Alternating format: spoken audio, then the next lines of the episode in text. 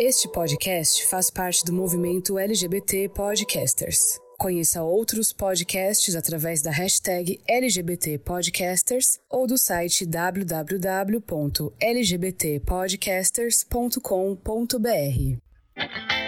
Agora, o podcast Vozes pela Diversidade. Olá, eu sou o Bruno Feitosa. E eu sou Jefferson Batista e esse é o Vozes pela Diversidade. Jornalismo plural sobre o mundo real. E é com muita alegria que a gente começa o nono episódio aqui do nosso podcast. A cada dia a gente dá um passo aqui no Vozes pela Diversidade. E é claro que a gente sempre faz tudo pensando em levar o melhor conteúdo para quem está nos ouvindo. Então, muito obrigado pela audiência. Está sendo muito massa, muito bacana tocar esse projeto aqui na companhia de vocês. E se você escuta o podcast, não deixa de seguir e interagir com a gente nas redes sociais Segue no Instagram e no Twitter o arroba newsvpd ou mande uma mensagem no nosso WhatsApp. O link com o nosso número está na bio das nossas redes, onde você também encontra o caminho para assinar nossa newsletter semanal sobre diversidade e direitos humanos, que está com bastante novidade, uma cara nova, tá muito bacana. É, e no episódio de hoje a gente vai falar sobre a presença de negras e negros na imprensa brasileira. Qual espaço os jornalistas negros ocupam nas redações de TV, jornal, revista? E esse debate já tem algum tempo, mas ele ganhou mais força esse ano com as manifestações do movimento Vidas Negras Importam, nos Estados Unidos e em outras partes do mundo. Na verdade, é um debate antirracista que está sendo feito em vários setores da sociedade, mas focando na questão racial no jornalismo. Um estudo recente da Universidade de Oxford mostrou que, apesar da maioria da população do Brasil ser negra, apenas 5% dos editores de jornais do país não são brancos. Pois é, para falar desse assunto super importante e necessário, a gente recebe uma grande amiga que, é, que também é jornalista, a Priscila Jeremias, uma mulher afro-latina americana, como ela se define aí nas redes sociais, repórter da revista Marie Claire Brasil. Pri, muito bem-vinda. Que bom te receber aqui. E que mais que a gente pode falar de você? Se apresente melhor. Oi, pessoal. Obrigada, né, primeiro pelo convite. Fico muito feliz. Estou acompanhando Vozes pela Diversidade nas redes sociais.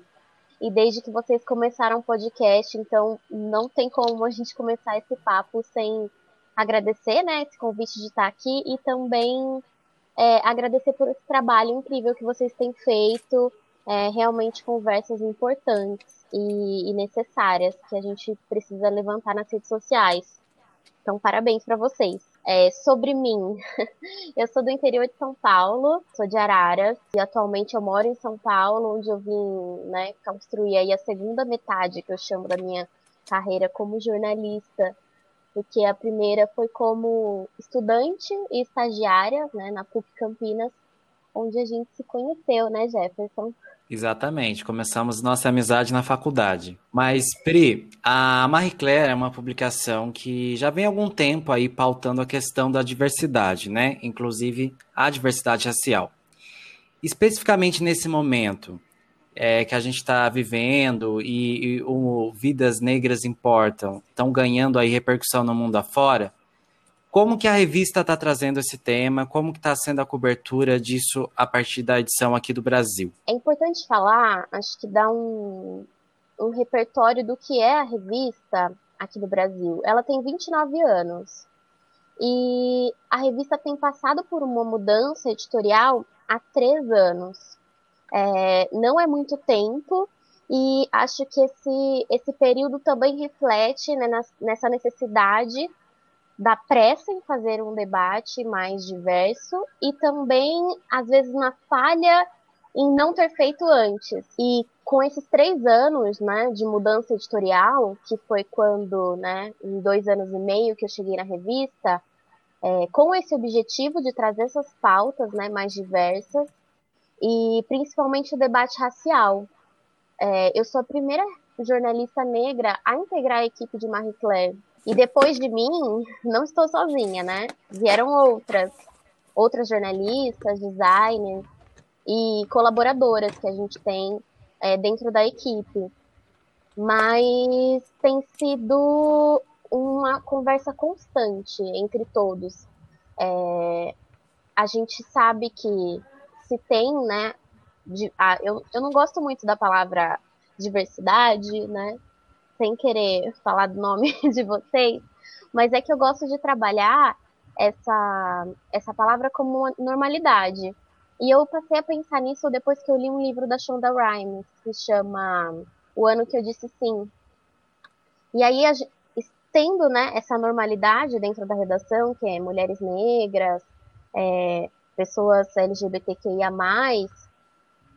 esse debate passou a ser ainda mais frequente. E a gente tem falado dessas pautas pelo viés educativo, então dizer para essas para as nossas leitoras, que são mulheres no impresso em média de 45 anos e no digital um público dos seus 28 anos, a média.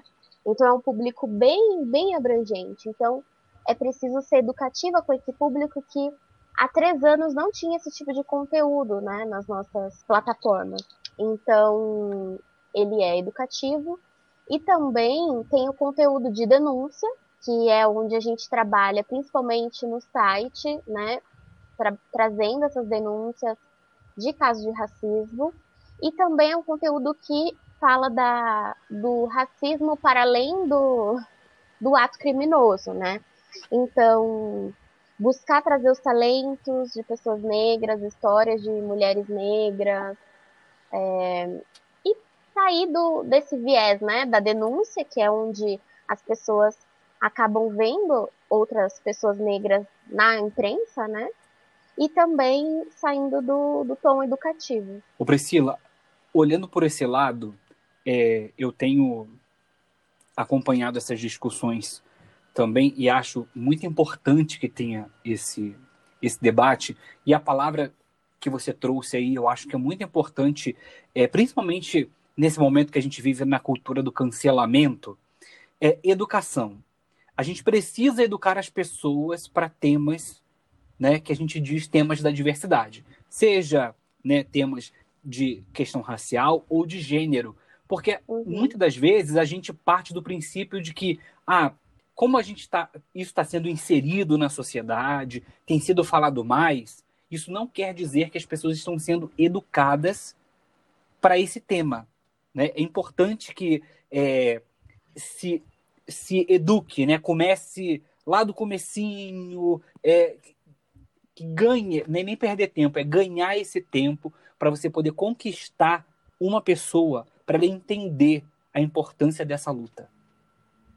Sim, é, eu, não, eu não gosto de sair cancelando as pessoas. Eu acho que é, parece que começou como uma brincadeira nas redes sociais e, e perdeu-se o tom né, do que dos ataques que tem feito em relação ao, ao debate racial, ele, né, tá em voga agora, né, tá muito quente, mas um assunto que tem sido falado há muito tempo. Mas não é por isso que as pessoas estão envolvidas nesse tema. E eu vejo, assim, frequentemente para as leitoras, né, de Marie Claire, o nosso público, como que, que ainda tem algumas algumas temáticas, alguns termos que não estão inseridos no contexto de vida dessas pessoas. Então, precisa dizer é, o que parece elogio, mas é racismo. O que é, é um racismo velado, o que é um racismo estrutural, é, o que é ser antirracista, o que você pode fazer. E eu acho que essa é a melhor forma que a gente tem encontrado de sair dessa ideia de só ficar na denúncia, né? Que é trazer assim, fulano foi racista, é, ciclana sofreu racismo, e não tentar movimentar ali a nossa, a nossa audiência do que você pode fazer caso você tenha algum comportamento racista ou veja algum comportamento racista. Acho que a gente fazendo isso em Marie Claire e outros veículos também que, que trazem essa abordagem mais educativa, acho que a gente acaba é, construindo melhor esse debate aí que está tão quente. Muito bem, a imprensa ser também um, uma ferramenta de educação, né?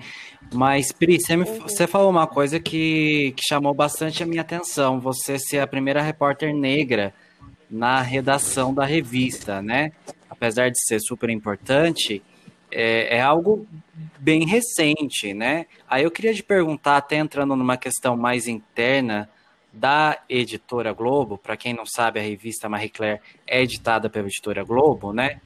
Como que está sendo essa questão da diversidade de uma forma mais ampla, né? Nessa questão de trazer pessoas com outros perfis para dentro da casa. Como que está sendo isso? Ou melhor, isso está acontecendo? Pois é, ser assim a primeira, né? Então, e ser tão recente isso, até me causou muito, muitos sentimentos, assim, felicidade, medo, nervosismo. E, e você chegar dentro de uma né, estrutura empresarial e não se enxergar totalmente nas outras pessoas é um pouco é, desafiador, assim, eu diria. A Marie Claire né, tem passado por essa mudança editorial durante esse período, e a editora Globo, ela também tem entrado nessa conversa. É, eu não consigo te dizer, assim, é, quantas pessoas negras estão ocupando cargos jornalísticos dentro da editora hoje, mas com aquele teste do pescoço, que eu não sei se as pessoas conhecem, que é de você literalmente virar o seu pescoço e olhar para as pessoas do lado, as pessoas negras, né, dentro do nosso prédio, na editora Globo, ainda são poucas, bem poucas. É, mas existe uma conversa. Existe conversa sobre é, integração né, de, pessoa, de dessas pessoas diversas. É, falta. A gente conversa muito sobre isso em Marie Claire, porque tem a autonomia né, do, da minha própria diretora de construir esse time dela, para além do que das recomendações que vem do RH, enfim. Mas é uma, é uma conversa assim muito muito inicial, sabe?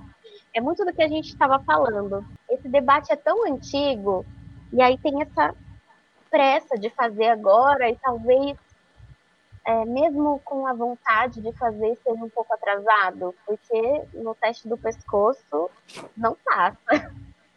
Eu tenho colegas ali no, no time de Claire, que são mulheres negras. Mas olhando as outras redações, assim, é bem difícil. É uma realidade triste que a gente, quando faz esse teste do pescoço, é, encontra. Né? Eu que trabalho em redação, é, é, é incrível. Né? Você, às vezes, ficar pensando é, quantas pessoas negras estão aqui nessa redação. Aí você começa a tentar pensar, porque você olha para um lado e para o outro, você não enxerga. Sim. É, é uma situação que é. E eu já passei por algumas redações e, e é impressionante como é, o número é muito pequeno, né? Muito pequeno. E uma coisa que é, me chama a atenção, principalmente, aí eu acho que eu posso até entrar num assunto polêmico, é principalmente quando fala da mulher negra, eu que trabalho em redação de televisão. Mulher negra né, na, no vídeo, por exemplo. É muito difícil você encontrar. Né? Hoje em dia a gente tá, tem mais né, mulheres negras repórteres do que antigamente. Hoje tem muito mais mulheres negras assumindo sua identidade, né, com cabelo natural, né, colocando sua, sua marca e suas raízes do que algum tempo atrás. Recentemente eu encontrei com uma amiga que ela hoje é apresentadora e ela me disse que ela foi fazer um teste e ela tem um cabelo black e a pessoa perguntou para ela se ela alisaria o cabelo. E aí ela falou que se fosse por aquele, essa fosse a condição, ela não aceitaria. Eu acho que para mulher negra numa redação, principalmente quando tem que trabalhar com visual, eu acho que é muito deve ser muito mais difícil do que, por exemplo, para quem trabalha numa redação de revista ou jornal. Posso estar enganado. Não, eu, eu concordo com você é, a gente sabe, né, que se eu tô, se eu tô atrás do meu nome, ou se, se, nosso, se a nossa conversa não fosse sobre esse tema, qualquer pessoa que nos ouve poderia me imaginar de qualquer forma. porque eu só estou escondida atrás da minha voz e do meu nome. Mas quando você se coloca ali na frente do vídeo, né, são todas as suas angústias, é, né, as suas redescobertas colocadas ali para o público e essa grande dificuldade ainda de tentar, né, das pessoas lidarem com, com essa normalidade. A gente já viu quantas vezes a Maju é criticada né, na televisão, acho que ela é hoje o nosso grande nome né, da TV aberta no jornalismo, como mulher negra. E, e eu acho que isso, isso blinda né, as mulheres que acabam decidindo caminhar para outros tipos de jornalismo, no rádio, no impresso, no online, porque encarar o vídeo e todo o que traz junto, né, que é essa são as críticas das pessoas que vão te ver ali, eu imagino que não seja fácil. É, eu acho que tem o tal, né, o padrão da TV, que as pessoas tanto falam e tal, mas a gente precisa ver que às vezes ou sempre esse padrão acaba sendo racista, né? O padrão ele é branco, ele propõe um sotaque neutro, se isso existe. Quer dizer, às vezes a pessoa vem de outra região do país para trabalhar numa redação de TV no Sudeste e precisa até alterar o próprio sotaque, porque as pessoas podem achar que isso não vai agradar a audiência. Mas, Pri, acompanhando aí o que você está produzindo né, para a revista, recentemente você fez uma matéria, uma reportagem sobre tranças no cabelo, né, para as mulheres negras. E foi uma, é um texto muito bonito que você traz um pouco do seu próprio depoimento, né, da sua própria trajetória. A partir desse texto, né, eu queria te perguntar como que é a seleção de pautas nas revistas. A gente já falou um pouquinho de como que vocês têm tratado a questão do racismo, mas para quem tem interesse aí nos bastidores, como que nascem as pautas da revista? Eu adoro esse texto, né? Acho que assim, antes dele eu até costumava dizer que eu não tinha um texto preferido, porque o próximo ia ser sempre mais legal, mas eu fiquei realmente apegada a essa história. E, e porque me trouxe muitas, é, muitas pessoas que se identificaram e, e, e, novas histórias. Assim. Eu gosto muito do tema, né, que envolve beleza e cabelo, foi sempre meu interesse é, pessoal e acabo levando para o profissional. Né? Isso me faz lembrar de uma situação recente, que eu participei de uma palestra na Universidade de Tiradentes, é, do Recife, e um aluno me perguntou: Nossa, mas por que, que todas as suas pautas têm a ver com tema racial? E aí, a gente era videoconferência, né, a palestra. Eu falei ele: Então, é, eu sou negra, né? Aí a minha vida gira em torno disso, basicamente. Assim. Surgir essa pauta também foi isso. Era uma coisa de um desejo meu, de um assunto que eu gosto de falar, que está na minha vida. E aí, conversando com uma produtora executiva, a gente estava falando sobre cabelos, sobre o meu cabelo, e tinha uma cabeleireira junto também, e maquiadora. E a gente estava conversando sobre tranças e falando quanto seria legal é, ter um editorial de beleza, com tranças no cabelo. E, e aí eu fiquei com isso na cabeça e comecei a pensar que era, era legal, mas ainda faltava um, uma profundidade a mais no tema. Porque eu falei, ah, trança a gente está acostumado a ver na, nas revistas, nas capas, nos, né? Pessoas trançadas assim é, é comum. Mas a história não se fala. E eu frequentemente sou questionada sobre tranças pelas pessoas, assim, pelos seguidores, pelos meus amigos. E eu fiquei, bom, acho que é hora de falar dessa história. E sugeri numa reunião de pauta, e aí a minha editora achou um máximo, falou, não, vamos fazer. E era para ser uma coisa bem, assim, é, teórica quase, né, bem história das tranças, só que eu estava muito envolvida, né, no tema, e acabou sendo esse relato é, teórico barra pessoal. E as sugestões saem disso. A gente, as nossas reuniões de pauta são muito longas, muito. Assim, Agora, em pandemia, que elas são em, video, em videoconferência, a gente tenta dar uma amenizada no horário, né? Que é cansativo. Mas já teve reunião que durou quatro, cinco horas. E saem das nossas conversas, das nossas próprias angústias.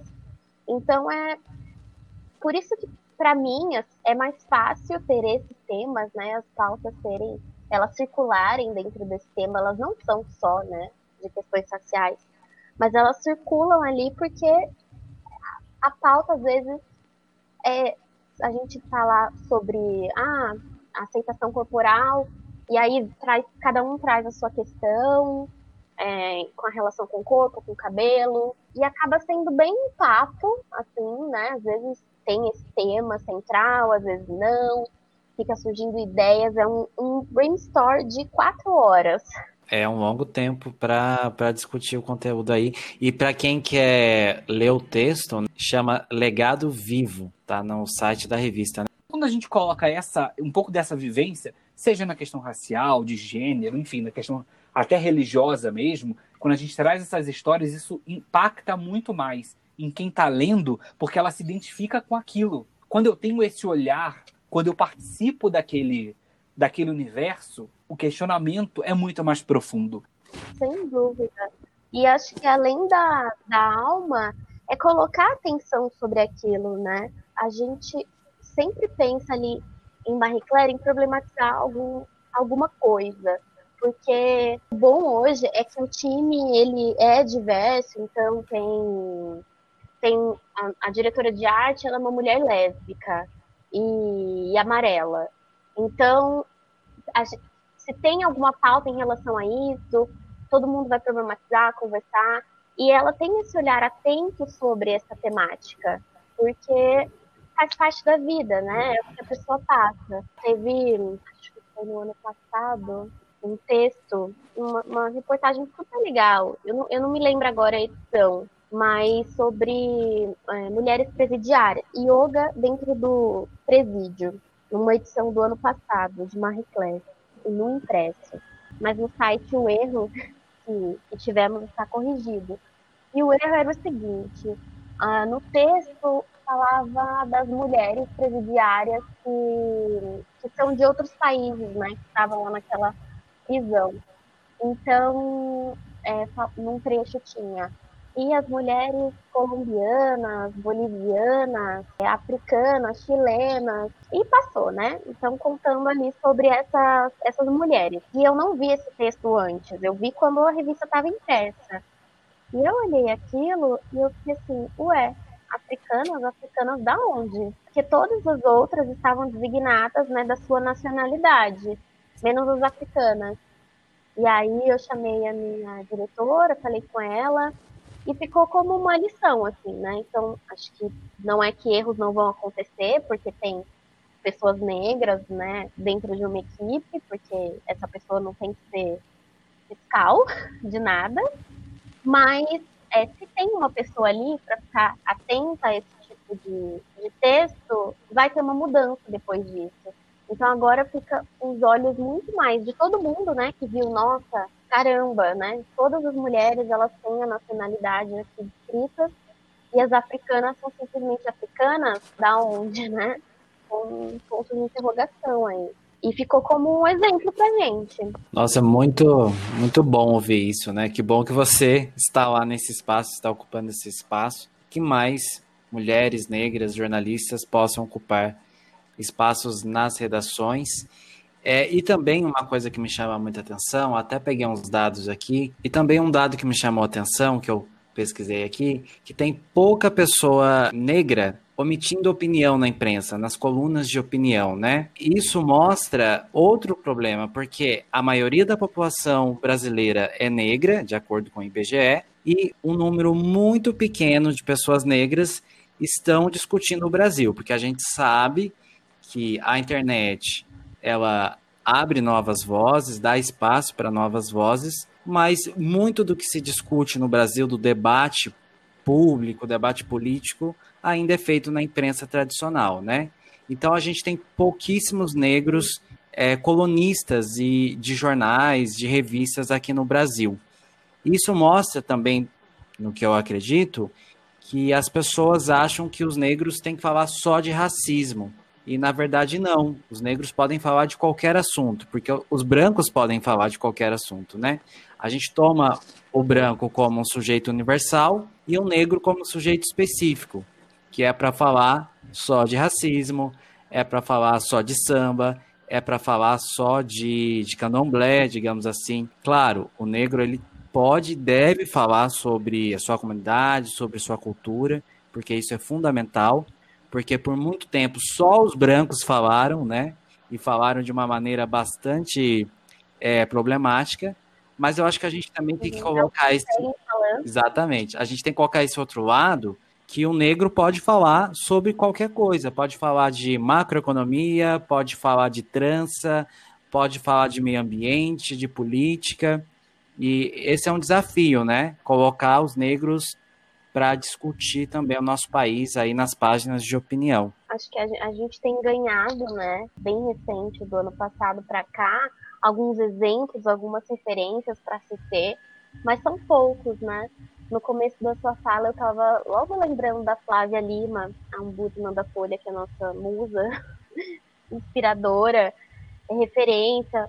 Pensei na Flávia Oliveira, que também tem coluna no Globo, é, que está na Globo News, mas são poucos os nomes, né? E a gente é, sabe que ainda falta, que frequentemente essas pessoas elas são colocadas para falar sobre raça e quando tem outras temáticas são escolhidas jornalistas brancos. É, eu, foi um evento super legal, assim, o YouPix, o YouPix Summit, que está até disponível os vídeos no YouTube.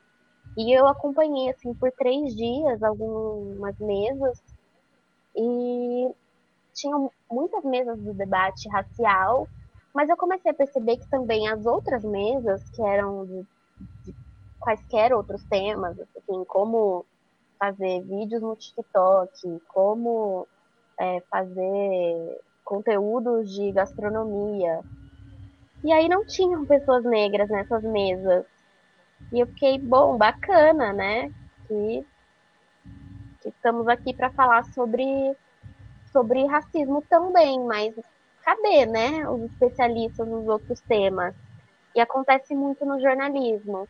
Acho que isso acaba sendo refletido no debate empobrecido que nós temos, né, em relação à, à raça é, e como a imprensa enxerga a pessoa negra.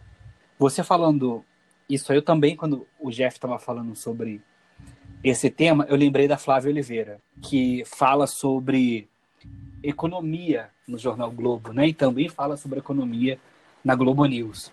E aí me veio dois, duas coisas que, que eu lembrei aqui. Nesse episódio, falando que pessoas negras é, só são chamadas para falar sobre questões raciais, eu lembrei do caso do George Floyd, que viralizou na internet quando o Em da Globo News estava tratando do assunto e só tinha comentarista branco né? não tinha nenhum negro, né? não, não, tinha ninguém para debater essa, é, a questão e nem falar, né? nem como lugar de fala. E você falou aí da Flávia Lima também, a, a ombudsman da Folha, que inclusive foi capa de uma Reclé recentemente, e ela publicou um uhum. texto na revista Piauí falando sobre o racismo na imprensa brasileira e chamando a atenção para essa falta de representatividade nas redações, né? E isso coloca em xeque muitas coisas, né? É importante que isso tenha começado a mudar. Tempo, a, a própria Globo News lá fez um remanejamento e convidou é, pessoas negras para ocuparem os lugares de colunistas e comentaristas dos programas. Ontem, no Em Pauta, os jornalistas que dividiram comigo a cobertura ontem, todos experientes e de alto nível profissional, eram todos brancos. Eu estaria mentindo se dissesse que foi um acidente. A Globo tem a diversidade como um valor e se orgulha dos profissionais negros que tem em frente às câmeras e por trás delas.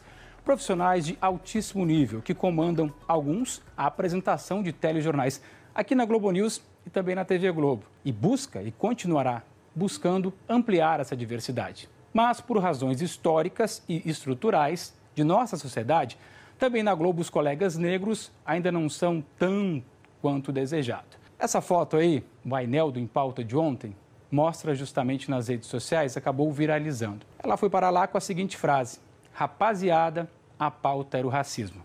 Pois bem, nós entendemos o recado. E hoje a Globo News aceitou uma sugestão da nossa colega Márcia Gonçalves, lá do Profissão Repórter, e convidou profissionais do mais alto gabarito do nosso time para discutir um tema que eles conhecem muito bem, porque o enfrentam em suas vidas. Pois bem, aproveito aqui para dar as boas-vindas por Heraldo, mas Heraldo para fazer um anúncio importante. A partir de agora, a Zileide Silva e a Flávia Oliveira passam a fazer parte do time de comentaristas do Impauta. Isso é muito legal, mas a gente não, não pode pensar que ah, só porque tem uma pessoa né, negra lá que isso é suficiente. Inclusive, a Flávia Lima ela coloca no texto dela como nós somos uma sociedade racista. Ela fala do Roberto Marinho, que ele era pardo e só usava pó branco no rosto, e desafetos dele chamavam ele de africano e neguinho. Como é o racismo, né? A cor da pele vira chacota, a pessoa tenta esconder aquilo que tem mais visível que a pele tenta mudar e por muito tempo isso foi uma coisa que era naturalizada então as mulheres negras com cabelo liso tinha que ter o cabelo super alisado isso no jornalismo quando a gente fala de televisão então é bom nem comentar que aí é vergonhoso desde esse desse acontecimento aí né porque realmente virou um acontecimento no jornalismo o dia em que as jornalistas negras assumiram né, os comentários sobre esse caso. Tem ecoado uma frase, que não é minha, mas eu não vou saber dizer de quem é, desculpem. Tem muito a ver com, com, com isso que a gente tem falado. É a diversidade né, é chamar para festa, inclusão é convidar a pessoa para dançar. E aí, é, é, isso tem ecoado porque eu comecei a pensar em como o jornalismo, as empresas, a Marie Claire, a editora Globo, têm trabalhado é, essa frase. Assim, tem, tem pessoas negras aqui porque precisamos, porque queremos, porque é legal, porque é moda, enfim, independente do motivo, mas também temos essas pessoas aqui, queremos fazê-las parte disso, é, que elas tomem decisões, que aí tem muito a ver com o que vocês já falaram, né, do baixo número de editores negros, né, que é um cargo de, de decisão, de destaque. Então, eu fico é, muito assim, reflexiva em relação a isso desde episódio. Porque gente, né, no dia seguinte a gente viu que, opa, não é porque a Globo News não tem jornalistas negros e negras para fazerem esse programa? É porque vocês não chamaram, né? A direção não chamou. E aí eu tenho pensado muito sobre isso, até, até fazendo uma auto-reflexão no meu papel, né? No jornalismo, é, com, com a equipe, né? Se, se eu tô ali na festa dançando ou só, só me deram esse convite. E essa sempre foi uma questão é, para mim, né? Desde que eu entrei sendo única, eu fiquei muito assim, bugou a minha cabeça. Eu falei, pronto, agora caiu-se toda essa responsabilidade de ser negra nesse lugar. E não é assim, né? Não é só sobre ser negra nesse lugar, é ser participativa, é ter voz, é poder tomar decisão, é poder dar a sua opinião é ter um, um, cargo de decisão, né? Hoje eu sou repórter, mas a gente tem uma repórter, a Paola Deodoro, que é editora. Então eu acho que, que, é, um, que é uma reflexão assim, que toda a imprensa deveria fazer, não é só ter, né? Colocar essas pessoas para opinar, para decidir. Tem horas que eu fico até sem, sem palavras e fico pensando e analisando os lugares que eu trabalhei, por onde eu passei, tentando buscar aqui na minha mente durante esses quase 15 anos que eu tenho de jornalismo, editoras negras ou apresentadoras negras com as quais eu trabalhei. Eu acho que de editora eu não trabalhei com nenhuma. Eu tive, por um período muito curto, uma chefe negra que, inclusive, eu estava lembrando disso agora, ela foi a, a pessoa que mais implicou com o meu sotaque carioca que mais não era com X, era com S. Ela falava isso para mim. E que carioca tinha mania de colocar também i nas palavras, né? Então não era nascimento, era nascimento. E que a partir daquele dia ela já tinha falado comigo três vezes, e a partir daquele dia, toda vez que os meus offs, ou minha passagem, ou minha matéria no geral, tivessem carregadas demais né, no carioquês, ela ia derrubar. Ou ia botar é. para outra pessoa gravar. Na época, assim, eu me senti, eu me senti muito mal, sabe? Porque eu queria tanto estar na televisão, sempre foi o meu sonho, e o fato do meu sotaque era aquilo que mais me atrapalhava. E aí, uma vez ela me chamou e falou que se eu quisesse continuar, eu ia ter que aprender a falar corretamente. E eu lembro que eu procurei desesperadamente uma fonoaudióloga, é, eu passei por cima de todos os meus limites para poder perder o sotaque carioca, perdi bastante. E quando eu fui para a Band News FM, eu tive essa preocupação e eu perguntei para o chefe como é que ficaria essa questão do sotaque, se eu tinha que, como é que eu tinha que falar, como é que eu era, como é que eu lidava com essa situação. E ele falou aqui na Band News FM você tem que ter o seu sotaque. Se você é carioca, você fale como você é, porque aqui a rádio ela é, né, ela é plural e cada e a cada sotaque é respeitado, cada ouvinte se sente representado por aquele sotaque. Então, se você mesmo trabalhando em Brasília é carioca, aqui tem um monte de carioca que vai se sentir representado por isso, então seja carioca. E aquilo me deu um alívio muito grande, né? Isso é muito é, é uma coisa que você falando isso me veio muito na mente agora aqui como uma coisa ruim. Mas seguindo no nosso episódio, a gente tem um quadro Manda Áudio hoje. O Manda Áudio tem uma pessoa incrível, uma amiga que eu gosto muito, que tem uma visão dessa questão racial na imprensa super interessante. Vamos ouvir. Fala galera, eu sou Lívia Monteiro, jornalista com 14 anos de carreira e desses eu diria que uns 13 foram em redações de TV. Recentemente eu concluí uma pós-graduação à distância em Direitos Humanos. O meu TCC teve como tema racismo estrutural e a criminalização da pobreza nos jornais. Eu trouxe esse tema por ver diariamente na redação de trabalho, nos portais de notícias e em outras emissoras uma forma diferente de tratar quem é pobre e negro e quem tem dinheiro. Querem exemplos? Vamos lá. Quando o presidiário Luiz Estevam, ex-senador, foi para a prisão domiciliar, agora na pandemia, os jornais trataram Luiz Estevam como empresário. Adriana Vilela, condenada por triplo homicídio triplamente qualificado dos pais e da empregada da família, sempre foi tratada como arquiteta. No entanto, agora na pandemia, temos o exemplo de ambulantes presos com álcool em gel falsificado e que foram chamados de criminosos nas manchetes. Quando eu edito textos, toda palavra que tem lá bandido ou criminoso eu tiro, troco. Se roubou, eu digo que é ladrão ou assaltante. Não é que a pessoa não seja bandida ou criminosa, mas é a minha forma de questionar esse sistema no qual eu estou inserida. Então, eu digo para mim mesmo que no dia que a grande mídia chamar de bandido ou criminoso quem tem dinheiro, com a mesma facilidade que usa esses adjetivos para pobres e pretos, aí sim eu posso chamar qualquer pessoa envolvida num crime de bandido ou criminosa. Eu confesso que me sinto sozinha remando contra o sistema que é estrutural e institucionalmente racista. Eu também questiono a necessidade de se falar tanto de crimes contra o patrimônio e se esquecer dos crimes cometidos pelo próprio Estado, que diariamente nega a tantos brasileiros o direito à moradia, à saúde e a um emprego, por exemplo. E isso também é crime. Então, no meu TCC, eu inclusive proponho que exista também um movimento por parte do Estado, porque o Estado, apesar de ter essa face criminosa, é quem pode dar um norte aí para uma regulamentação de conteúdo para assegurar princípios constitucionais como a igualdade. Não importa em qual corpo ou CEP esses direitos se materializem. Então eu sonho com redações onde a defesa da liberdade de imprensa seja tão ardorosa quanto a militância pela responsabilidade social da mídia. Bom, a gente ouviu a Lívia, que fez essa pesquisa super importante. Muito obrigado, Lívia, por participar aqui com a gente, mandar esse áudio.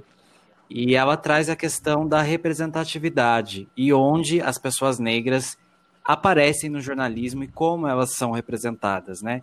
Essa questão da criminalidade, criminalizar a população negra, é muito comum no Brasil e pelo que a Lívia trouxe por outros textos que a gente conhece, é muito também responsabilidade da imprensa, né? Que coloca o preto e pobre sempre como ladrão, como criminoso, e a pessoa branca, que às vezes está na mesma situação, ela não recebe essa carga de condenação. Como que você acompanha isso, Pri? O que, que você achou desse áudio da Lívia? amei, assim, uma aula, né? Ela nos deu. Eu fui estagiária no G1 Campinas, e lá tive um chefe, Maurício, negro, por sinal, e ele era bem duro, assim, mas hoje eu entendo e até agradeço.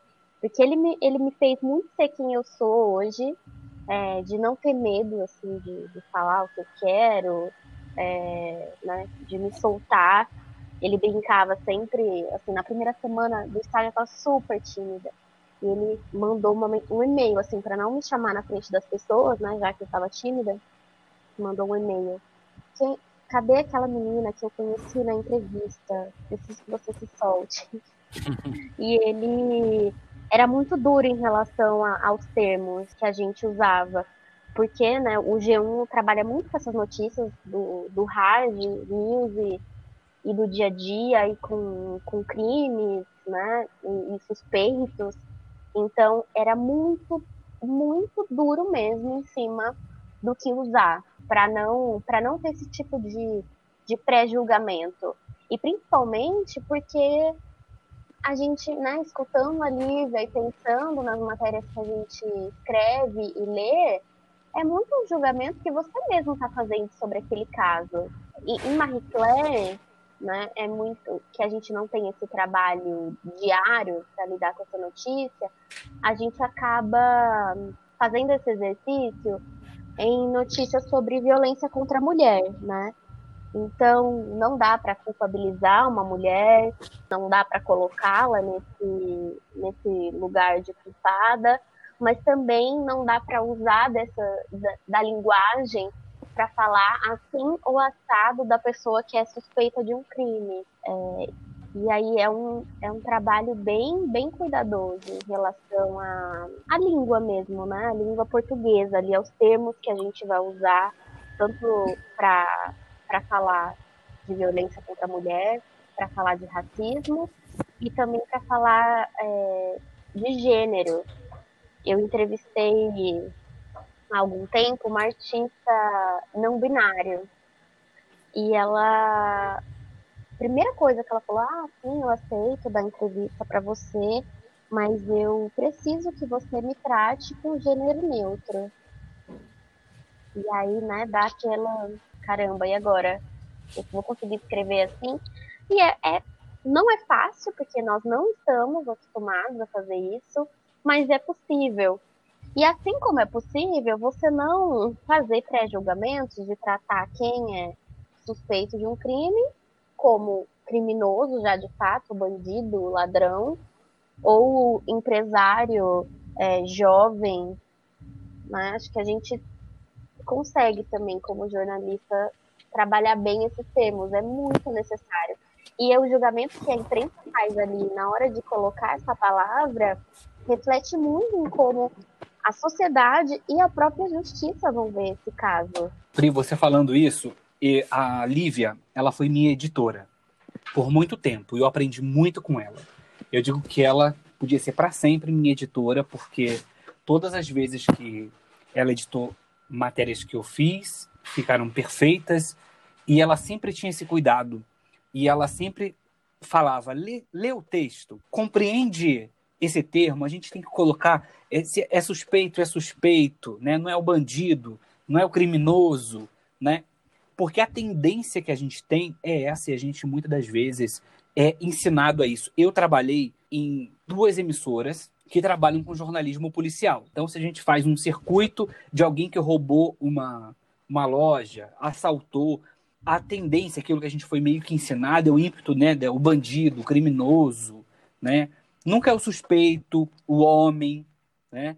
E uma coisa que a Lívia sempre falava, por que que as pessoas brancas são estudantes, arquitetos, veterinários, médicos, e se é uma pessoa negra é sempre o bandido, o ladrão. E ela falava muito isso. Presta atenção, não pode cair nesse senso comum, né? É uma pessoa. Então, assim, independente da, da raça. Então, a gente não pode e ela batia muito na tecla disso, sabe? Eu fiquei. E às vezes eu ficava pensando, então hoje, qualquer texto que eu faça, né? Depois eu veria editor, e qualquer texto que eu faça, o que eu, que eu corrija, né? O que eu vou editar, eu também tenho essa preocupação, né? Eu sempre, eu sempre troco, né? Ou se é suspeito, é suspeito. Se tem uma profissão, coloca a profissão, é a pessoa, porque senão fica uma coisa muito comum e aí a gente cai naquela mesma tecla, né? De sempre, sempre a pessoa negra é o bandido, né? Sempre a uhum. pessoa preta é bandida. Então, independente do que ela seja, é bandido. E é uma coisa, é uma lição de, de vida que a Lívia me deu como editora. É, eu acho que ela é, trouxe uma questão importante que é a gente pensar que a pessoa não é só aquele momento, né? É, enfim, a pessoa negra não se resume a, a, aquele fato, aquele crime. Ela tem família, ela tem filhos, tem pai, tem mãe, tem profissão. Né? Então, por que, que você coloca arquiteto para uma pessoa e para outra que é ambulante você já mete o criminoso, né? São cuidados super importantes e necessários que, que levam a questionar as estruturas, né? Não é fácil. É, a linguagem, ela pode ser racista e ela também pode não incluir todo mundo. A Pri trouxe a questão da, da linguagem neutra, que também é um desafio para a imprensa, é um desafio na academia e também é um tema super importante para a gente fazer um episódio, né, Bruno?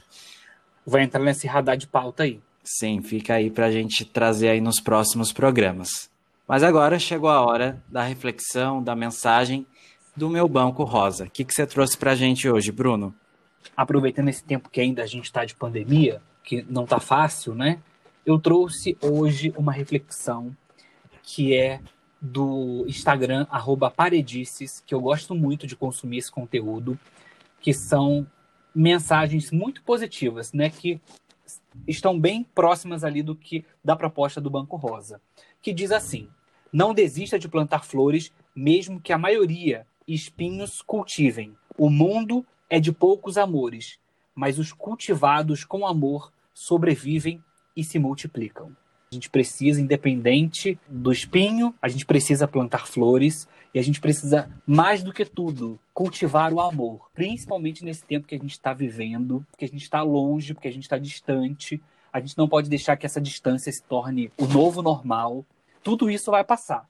Então, que a gente continue cultivando o amor. Muito bem. Linda essa mensagem. Muito bom mesmo, também adorei. Bom, e antes de terminar, a gente vai para o nosso clássico de podcast, dicas de conteúdo. Vamos ouvir o que a nossa convidada tem para nos indicar hoje: livro, filme, série, podcast. Tá com você a palavra, Pri. Já que estamos no podcast, eu vou indicar um podcast primeiro que é o Angu de Grilo, da Isabela Reis e da Flávia Oliveira, que a gente falou tanto dela aqui hoje. E eu adoro, assim, sai toda terça-feira e eu já estou lá pronta para ouvir sempre. Elas trazem debates do cotidiano, é, com, com essa linguagem relax, assim, que é mãe e filha conversando, é, tem como são as duas são jornalistas, então tem esse olhar jornalístico para as pautas e um livro que eu até comentei aqui na nossa conversa, que é o ano que eu disse sim, da Shonda Rhimes, que é a produtora e roteirista de séries, né, que muita gente ama, eu também, que é Grey's Anatomy e Scandal. E esse livro, ela aborda a história da vida dela, né, como ela se tornou essa showrunner e, e trabalha muito essas né, reflexões temáticas raciais, sobre ser mãe e ser essa mulher negra que, que chegou ao, ao topo, assim, né, dona de tudo. E você, Jeff, o que que traz pra gente? Muito bem. Eu conheci o Angu de Grilo no último YouPix, inclusive, né, que elas estavam lá falando sobre o podcast. Mas a minha dica, na verdade, eu estou roubando da Natane Mota, que é nossa amiga também, né, Pri, jornalista, e que está colaborando agora é, na newsletter do Vozes pela Diversidade, como editora e curadora da newsletter. E a gente até colocou na, edição, na última edição da newsletter é, o Paulo Bruno, que é um cartunista, né, um, um ilustrador, que conta histórias em quadrinhos. E ele coloca tudo no Instagram. É só pesquisar aí, paulo, arroba, bruno, arroba. E tem tirinhas super legais, ele traz muita questão da raça, questão do combate ao racismo também. São histórias bem curtinhas. Ele é um ótimo artista, vale a pena aí ganhar um tempinho, não perder, né? Ganhar um tempinho lendo as tirinhas dele no Instagram. Eu hoje vou trazer três dicas. Eu não era muito adepto a séries, não, mas nessa pandemia acabei me rendendo.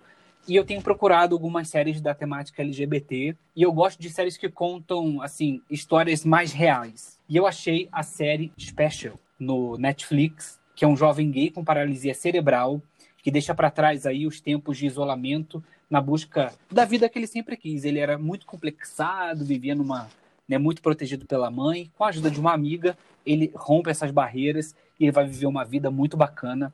Vale a pena ver porque fala de superação. Vou indicar também o documentário Laerte, da cartunista Laerte, né, uma mulher trans, que é incrível assim, né? Conta um pouco da história dela, uma cartunista muito muito famosa que fez a transição depois, se eu não me engano, dos 50 anos. É um documentário que está na Netflix, tá na, mas ainda na Netflix busca... também. E para finalizar minhas, minha dica, eu vou trazer hoje o podcast Bisão Voador, que é feito por três pessoas bissexuais e traz essa temática bissexual que normalmente né, é invisibilizada. Eles dizem que são três avatares bissexuais a Beck, a Kemi e Zé. Então, que estão em busca aí do tão sonhado, da tão sonhada visibilidade, né? E isso, isso, usam isso com muito humor, né? Então contam das suas próprias experiências e vivências, suas jornadas. Então procura lá no seu tocador de podcast. Eu adorei o nome. Sei que já pulou a minha vez, mas eu queria falar de outro podcast que é o Afetos, Afetos Podcast. São duas mulheres negras, a Gabi de e a Karina Vieira. E cada episódio, agora nem tanto, mas se você começar a maratonar dos primeiros, elas trazem sentimentos, né, para refletir. Então tem sobre insegurança, sobre ciúme, síndrome da impostora. Ai, tem um monte, eu amo, assim, vale super a pena. Então é isso, gente. A gente está terminando o nosso episódio de hoje. Pri, muito obrigado pela sua participação. Obrigado você que ouviu a gente até aqui. Se você ainda não segue o nosso Vozes pela Diversidade nas redes sociais, estamos lá no Instagram e também no Twitter como newsvpd.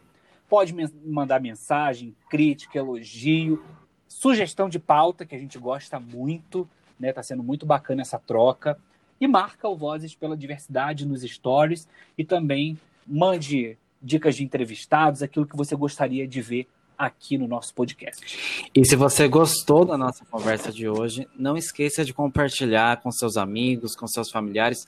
É muito importante para a gente crescer aí nas plataformas de áudio. Pri, muito obrigado por você ter participado aqui com a gente. Foi muito bom conversar. Saudades de te encontrar pessoalmente. Você foi uma das últimas pessoas que eu vi antes de entrar em quarentena. Aquele dia que a gente se encontrou em São Paulo. Mas eu quero muito agradecer vocês, meninos, pelo espaço, pela conversa, né, por essa troca. Eu espero que as nossas reflexões aí é, esquentem a cabecinha né, dos seus ouvintes e que a gente possa fazer diferença na, na imprensa. A gente já está fazendo essa diferença, né? Vocês com esse trabalho incrível, mas que possa ser exemplo aí para outros jornalistas. Então é isso, gente. Um beijo para todo mundo e até a próxima.